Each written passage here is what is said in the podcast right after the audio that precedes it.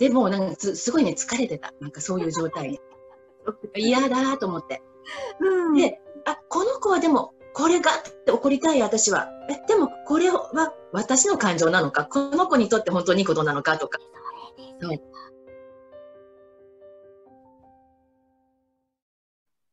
はい、皆さんこんにちは。オンラインマグネットスクール落学代表の富永舞です。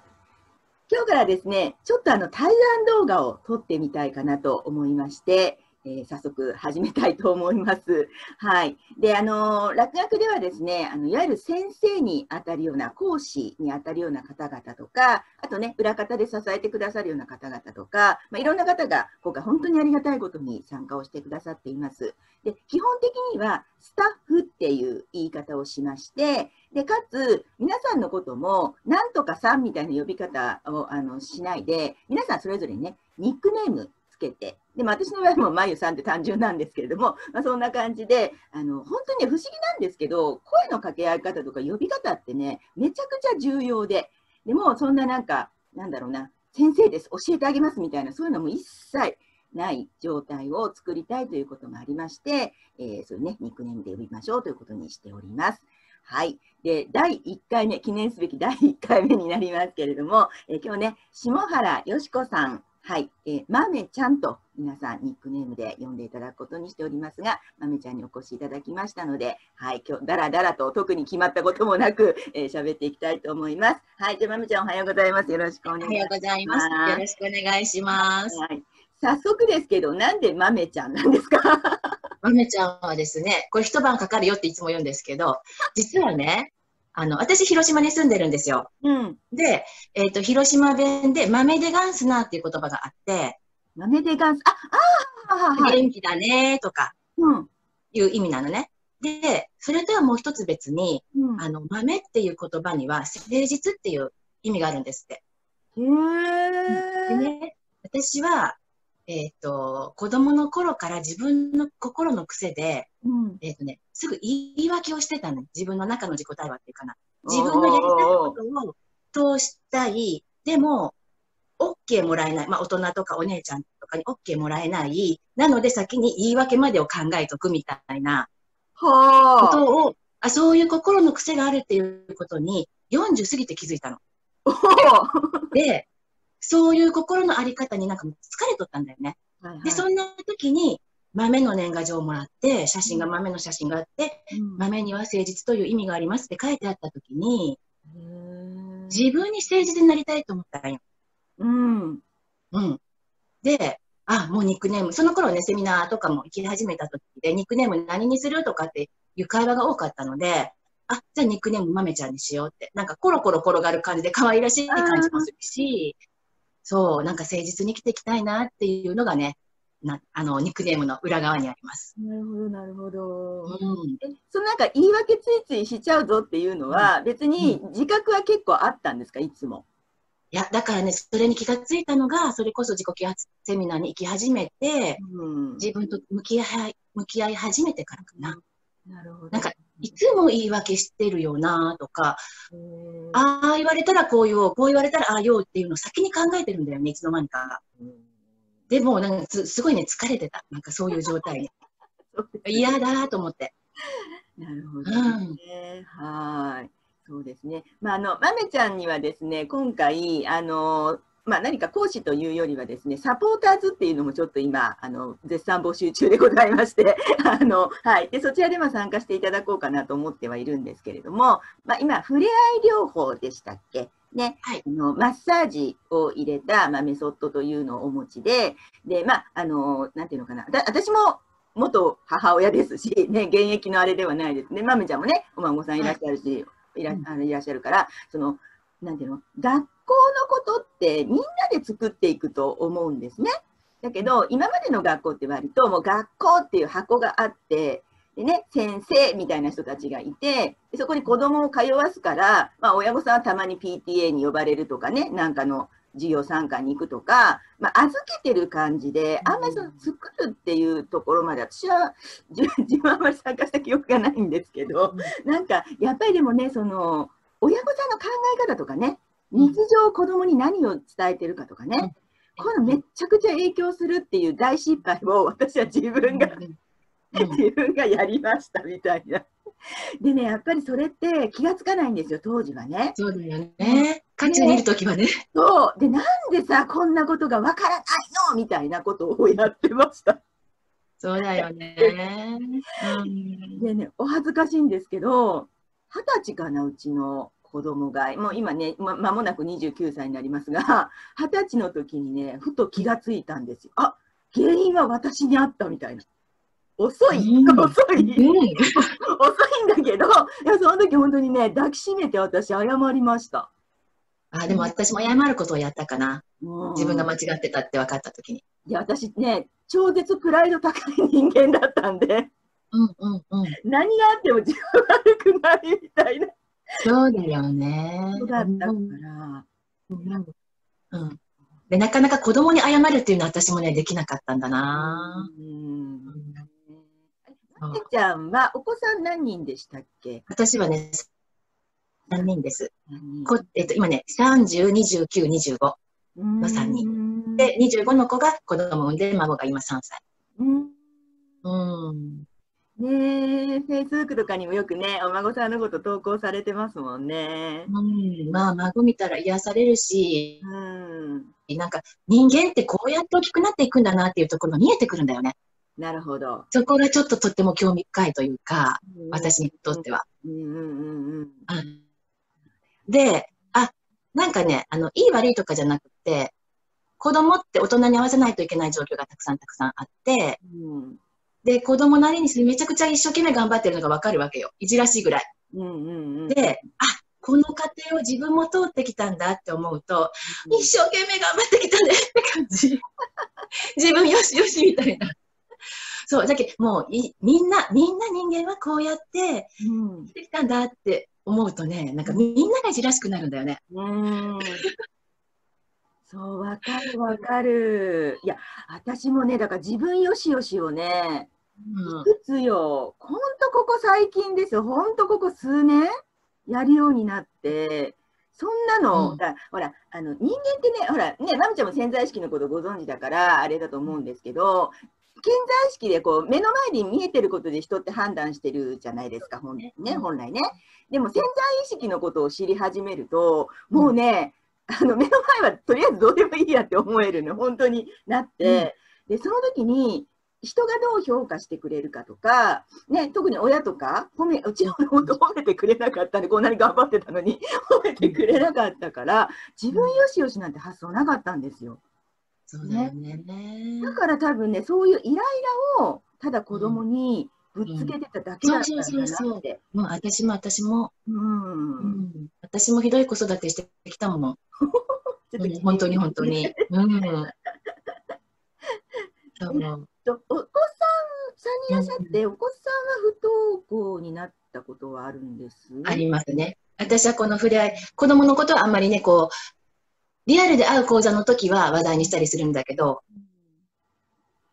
あの、このね、触れ合い療法っていうことのところ、さ冊子を作ってるのね、これ私。うんうんうんマッサージで子供との関係が変わったって。で、息子が不登校になった時に、私はこのマッサージがあったおかげで乗り越えたので、乗り越えられたというかな。それは自分自身の葛藤をね、乗り越えたってことね。うん。なので、ありますよ。不登校の子供を持った経験。うん。そうそう。あのね、やっぱり、その潜在意識で見ると目の前いろいろ悩み事があるから、人間の脳ってそもそもね、ネガティブ思考に行きたいそうです。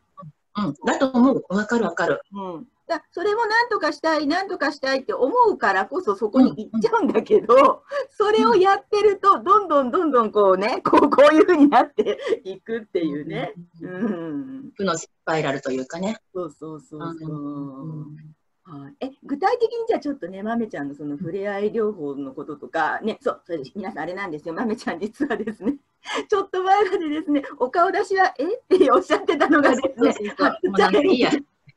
弾け ます。そうだ本当にねあの、できないと思ってたことをちょっとやり始めると、どんどん平気になっていくんですよね、だんだんね。まあいいやって思って。すいません、ありがとうございます。いや、かくいう私もですね、あの、今まで違う、よね、違うビジネスみたいなことやってた時期があって、それはもうね、顔出し一切してなかったんですよ。自分でやってたのに。ね。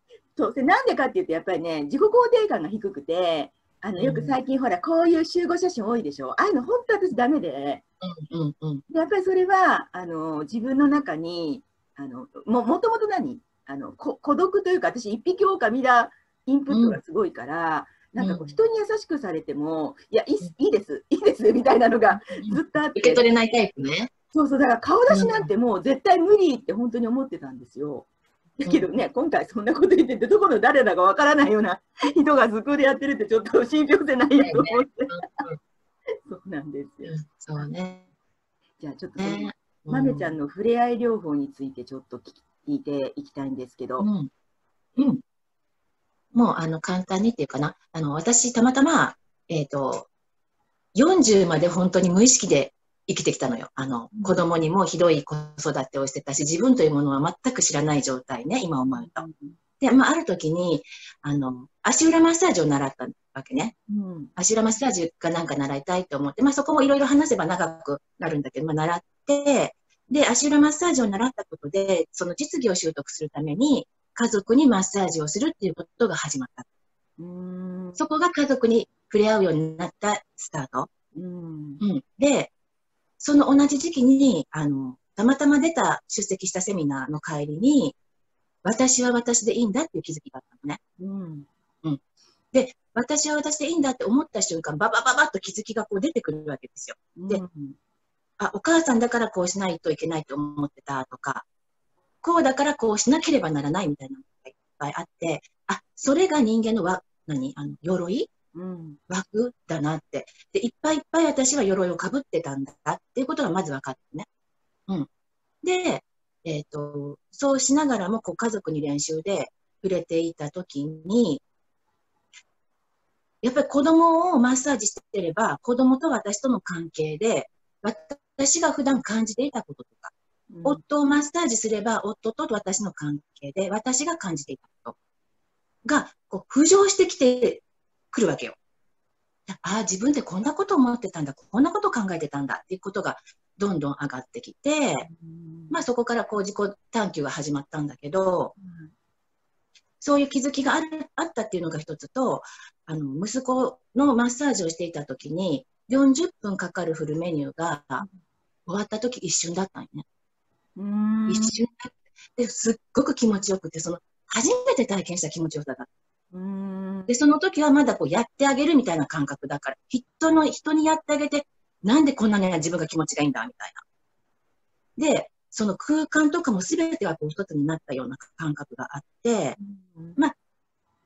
多分今思えば、あの、それこそ自分が宇宙そのものっていうか、その空間が宇宙そのものっていうか、ちょっと怪しくなるかな。あのでもね、本当に一つだった、一つだったの。うんうん多分それが、えっ、と、自分と繋がった瞬間っていうのかな。自分と繋がってるし、相手とも繋がってるしっていう瞬間だったんだろうなって今はでもね、感じるのよ。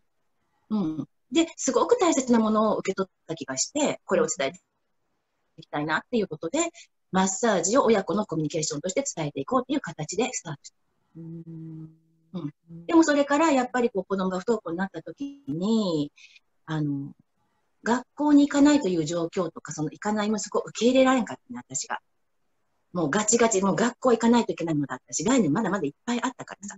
気づきが出てきたとはいえ、あの、そこをどうこうじゃなくて、本当にガチガチの概念だったんで、で、息子のことを受け入れられてない自分を、また自分が責めてる。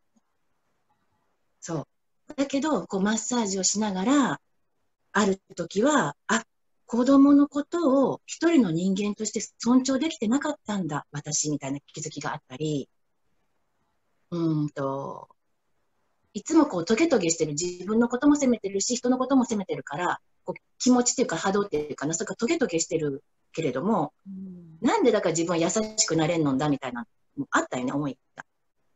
でもそれもやっぱある時マッサージをしてる時に、あ、なんか今私優しいじゃんみたいな。その優しさが出てきたことにほっとしして、っていう、あの、触れるっってね、すごいパワフルなものだと今はすごく思うのね。うんうんで、言葉を超えた愛情のようなものが、あの、確かに子供に伝わっているんだろうなっていううん。思いがあったり、うん、なんかエネルギー交流って本当にこう交流になってたんだろうな、循環うん。で、その優しい自分が出てきたっていうことは自分も穏やかになってるわけで、うんそれがおそらく私は自分を整えるっていうことになってたんだよね、私にとって。うん。で、いろんな気づきがあったことで、それを改善しようと自然に思うから、えっと、尊重してなかったと感じる子供たちに対して、いつもみたいにガーッと怒りたくなっても、うんあ、待ってって止まれるようになったんだよね。うんわかるわかる、それわかる。うんで、あ、この子はでも、これがって怒りたい私は。え、でもこれは私の感情なのか、この子にとって本当にいいことなのかとか、この子はなんでこんなことをしたんだろうかとか、うん汲み取ろうとする能力っていうかな、気持ちが湧いてきたわけよ。そう。うん。で、これはね、本当にね、私は全部、あの、触れてたおかげだなって思ってて、うん。だからね、触れることはね、伝えていきたいなって。で、皮膚はやっぱり第三の脳って言われてるんだね。第三の脳って言われてて。